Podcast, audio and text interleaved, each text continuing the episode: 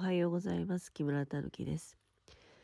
2022年3月17日木曜日でございます。えー、布団の中からおしゃべりさせていただいております。まあ、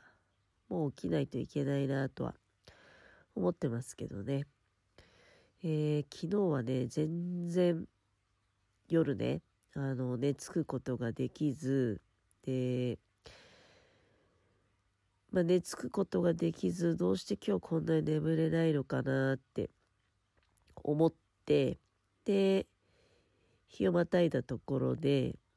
いや、日をまたぐ前か。えーもうすぐ、ね、日をまたぐなっていうところでしたね。あの、地震がございまして、で、まあ、結構ほんと長かったですよね。あの、まあ、ちょっとこう、あれ？これ、もしかして地震？っていうような感じがあって、で、しばらくしてから、もうこれはちょっとあれ？長くないかなって、そういう揺れを感じた時に、久しぶりに、あの、緊急地震速報の音を聞きましたよね。なんかその、最初の、あれ？これもしかして地震って思った時は、ちょっとね、あの、家が、なんか、鳴ったんですよ。で、その時に地震速報調べても何にも出てこなかったんですよね。で、その後に、あ、これはやっぱりそうだなって思って、で、本格的に揺れ出して、そして緊急地震速報が鳴って、だからだから、こう、多分まあ、どうなんだろうね。本当に、まあ、結局、福島県だったっていうことなんですけど、そういうところだとだから、すごい大きく揺れる前に緊急地震速報とかも鳴ってたりしたのかなとか思いながら。で、まあね、あの、だいぶこれ揺れたなっていうことで、いや、久しぶりにね、あの、テレビも動きましたからね、テレビがこう前後にね、あの、カタカタして、で、長かったし、だから、あれなんて思って。まあでも、あの、よかったですね。あの、とりあえずはその、テレビがそのまま倒れちゃうとかいうこともないし、まあ、結局、新潟市は、大体の多分ところが震度4とか震度4とかで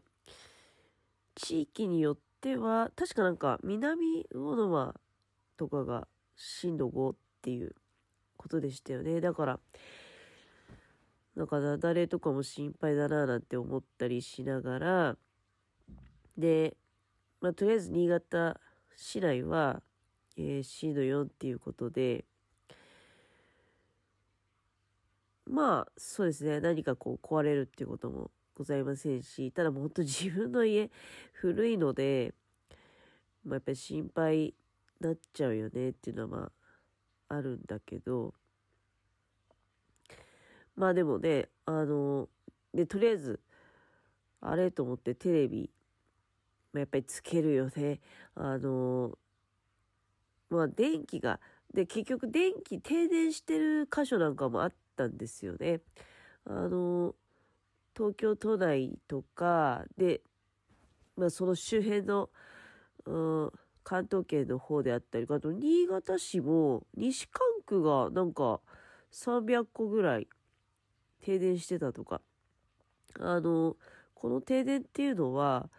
別に送電線がどうこうっていうんじゃなくて、その、震源地に近い方の発電所が、あまあ、止まってってことですよね。で、そういったところから電気を供給受けているところが、まあ、一時的に電気が止まったということのようですけど、まあ、そういった情報とかは、まあ、ツイッターとか見ててね、あの、あ、そうかっていう感じだったんですけど、すいませんね、ちょっと鼻が詰まってて、やっぱ朝方はまだ寒いよね。時々停止ボタンを押して、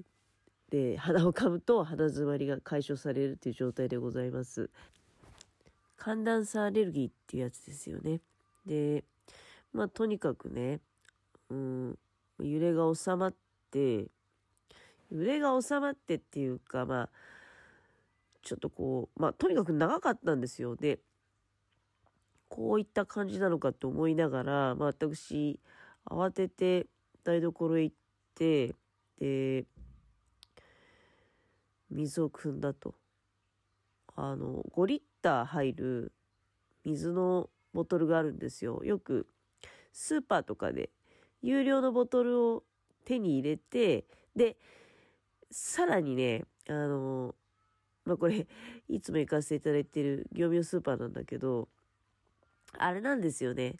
100円でお水買えるっていうコーナーがあって、で、そのボトルね、1本持ってたんですよ。だいぶ前に、なんかキャンペーンとかで水代だけでボトルをくれるっていうのは年に1回ぐらいあるんですね。で、それ、2本やると、だ200円払うと、ボトル2本と、それから中にお水汲んでもいいし、で、なんかそのボトル2本がちょうど入る袋をくれるっていう、そういうキャンペーンが、また多分春先あたりか夏の前ぐらいにやるんじゃないですかね。で、やってくれるとまあいいなっていう感じもするんだけど、まあとにかくそのボトルを、その時、そのキャンペーンの時に1本買って、で、当時の職場に、あの、いつもお世話になってる人がいて、で、お水1本いりますか？って言って、でそのままその差し上げたんですね、ボトルごと。で、このボトル使えると思うんですよって言って。で、まあ実際だから、まあ遅いよね。遅いんだよ。分かってる。本来はそれって毎晩寝る前にやるべきことって、まあ今回しみじみ思いましたけど、なんかその、揺れているなっていう。で、なんか、台所にいつもね、まな板とか、あの、ちっちゃいまな板とか、お玉とかをね、あの、吊る下げてるんですよ。自分の頭の上っていうかその手に取りやすいところに。で、それがカチャカチャカチャカチャこう揺れてるなっていう状態の中、まあ水を汲んで、その5リッターのボトルと、それから2リッター入る夜間と、あと洗い桶けそれぞれに。洗い桶けはきれいにしてあるので、そこにそれぞれ水を汲んで、えー、再びまあ布団に潜ったと。それが、その地震が終わった後だから、まあちょうど12時日をまたいだぐらいじゃないかなと思うんだけど、まあそんな感じで、えー、おりました。で、なんかもううつらうつらしながら、3時頃に目覚めてみたり。まあだから、その後3時頃までは寝てたってことなんだけど、3時頃に目が覚めて、3時50分に目が覚めて、えー、4時にまた目が覚め、で、家の者が4時半に起きるので、4時半に、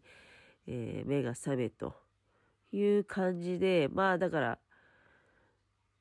まあこう、細切れに寝てるっていう感じ？だけど、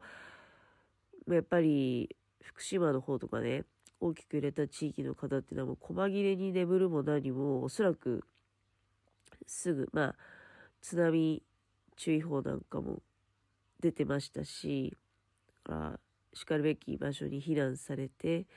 えー、眠れない夜っていうのをね、あの、送られていたんではないかと。送られていたんではないかっていうか間違いなくそうだよね。私はだから、その辺の経験が実はなくて、で、中越地震の時も、まあ、たまたま仕事で出先におった。うん。あの、自分だその当時実家っていうのが、まあ、その中越地震の時に震度6の地震に合ってるんですね。で、母が言うにはもう母が言うにはその6の地震経験した後は、まあ5も、うん、あの、なんか、だその辺が麻痺だと思うんだけどね、危ないなって、危ないよって思うけど、とにかくもう別格だっていうふうに言うわけですよ。だからこそやっぱりその6弱、6強っていうふうに、あの、分けられてるんだと思うんだけど、6はもう別格だっていうふうに言ってて、だからそれ以来も母は非常に、今回もだからちょっとね、でも意外と今回10日待ちの震度調べたら震度3だったんですよね。で、中越で震度5ってほら、ざっくり言うと中越で震度5って出たから、あれこれ大丈夫かなってもうそのもう母はね、もうトラウマで、やっぱりもうすごい怖がるんですよ。ただでさえ、まあ地震好きなんて人まずいないけど、まずいないけど、その、そうだね、やっぱり、ちょっといろいろこう、まあ、神経質なとこもあったりして、とにかく怖がりなんですよね。で、ただもうその、中越地震経験した後はもうとにかく、もうちょっとの揺れでも、あの、ダメですね。えー、怖いと思うようになって。一時期本当お風呂も入りたくないっていうふうに、すごく言ってましたんでね。だそれがようやく落ち着いてきたかなって。だけど、そう落ち着いてきたかなっていう頃に、いろいろね、やっぱりあの、私のその実家の方は、長野北部とかの時も震度6だったし、とにかく震度6って本当怖いんですよ。だから、あの、時間がいっぱいになってきましたけど、まあ、眠れない夜を送られているはず。まあ、早くね、あの、落ち着いて、やっぱり、なかなか落ち着かないんだけどね、これが。落ち着かないんだけど、うん、まあ、とにかくだけども、本当何なんだろうなって思いますけども、こればっかりはもう避けられないことなのでね、あの、もう仕方ないとは思うんだけれども、